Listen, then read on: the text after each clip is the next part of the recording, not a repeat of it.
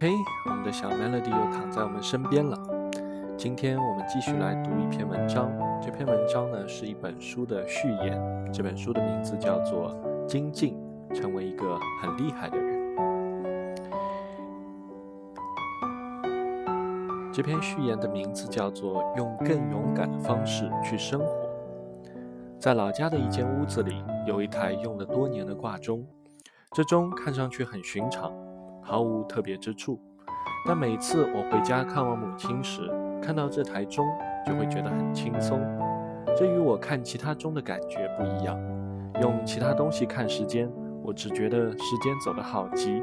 哎呀，都已经这个点了，好多事情都还没有做，怎么办？怎么办？可在母亲的房子里看到这个钟，就一点紧张感都没有。咦，原来才这个点，还早嘛，稿子还没写。算了，没事，慢慢来好了。于是，按照心理学家惯常的做法，我给这个现象取了一个通俗的名字，叫做“母亲的挂钟效应”。而后又给了这个学术化的解释：归家的温馨感和母亲的关爱导致了主观时间感变慢。可是有一次，我发现这个解释之外，竟然还有一个更科学的解释。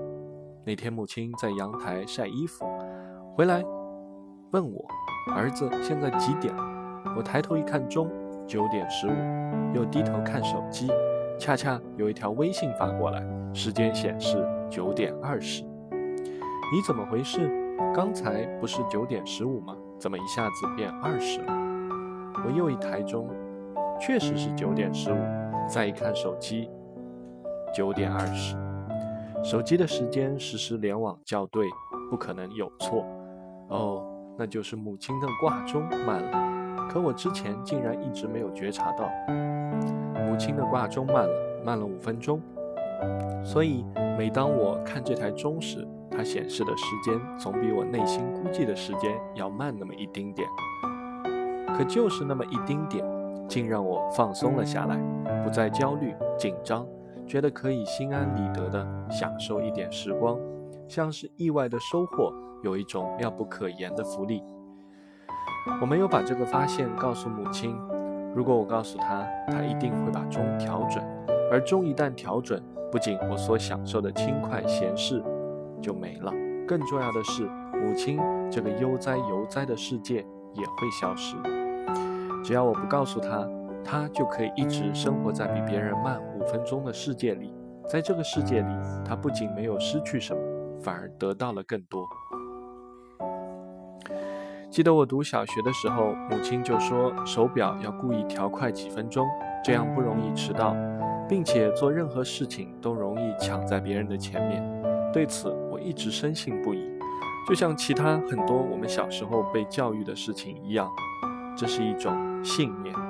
迫使我们在同一个方向上奔跑，然后越跑越累，越跑越迷茫，越跑越痛苦。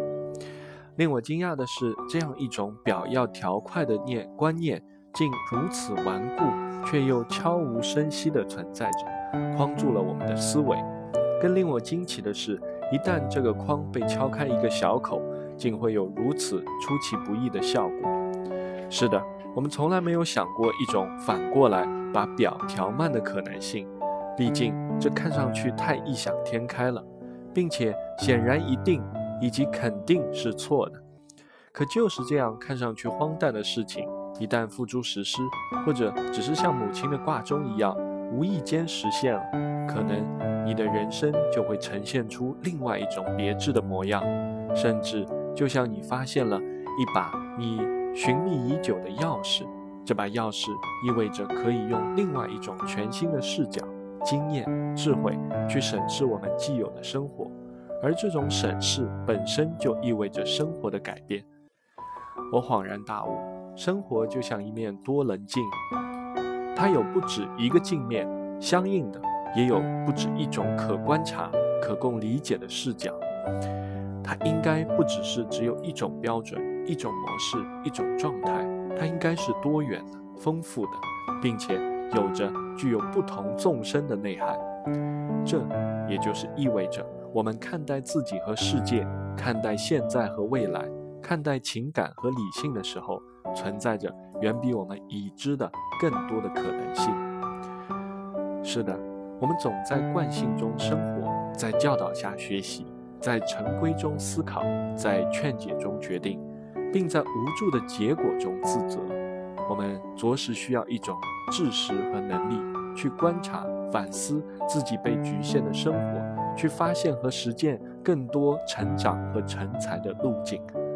可问题是，大多数的时候，当我们对眼前的一切习以为常，我们连这种需要都没有意识到。于是我决定写这本书。这是一本特别的书，说它特别，是因为它是某种复杂的混合物。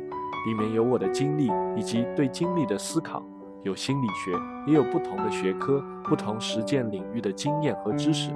但我希望这种混合并不突兀。在我看来，经历和学习、经验和知识、实践和理论，这些都并非截然两分的，而是应该互相印证、互相补充的。更进一步，阅读、思考、写作和生活本身也应该是浑然一体的。见解并非存在于僵固的教条里，而是鲜活地生长在流动的生命中。在这本书中，我打开了我们人生的七个侧面，它们分别是时间、选择、行动、学习、思维、才能和成功。时间是我们的坐标，我们做任何事都离不开这个坐标，所以处理好与时间的关系，是我们生活、成长和改变的前提。选择往往发生在人生的十字路口，它令我们迷茫、无助和焦虑。而学会选择，也就是学会认清自己以及自己在这个世界中的位置。行动是生命力的象征，也是解决一切问题的皈依。而令人不解的是，现代人行动的步伐越来越沉重，无力感不断蔓延。所以，我们更需要行动的勇气和智慧。学习是人之所以成为人的一个标志，对很多人来说更是融贯一生的修行。学习的规律和技巧，正是很多人需要补上的一课。思考发生在生活中每时每刻，但是对思考本身的思考却显得稀少和珍贵。当我们欲要解决工作和学习中的各种难题时，你便会发现它的价值。在这个激烈竞争的社会里，一个人的才能是立身之本，但如何获得不凡，对很多人来说是一个难解的谜团。解开这个谜团，需要打破一些流波甚广的迷障。成功是一个人让人深爱、深恨交织的字眼。无数人为了所谓的成功，变成了他们原本讨厌的人。而我更相信，只有坚持做一个你所喜欢的自己，你才能实现真正意义上的成功。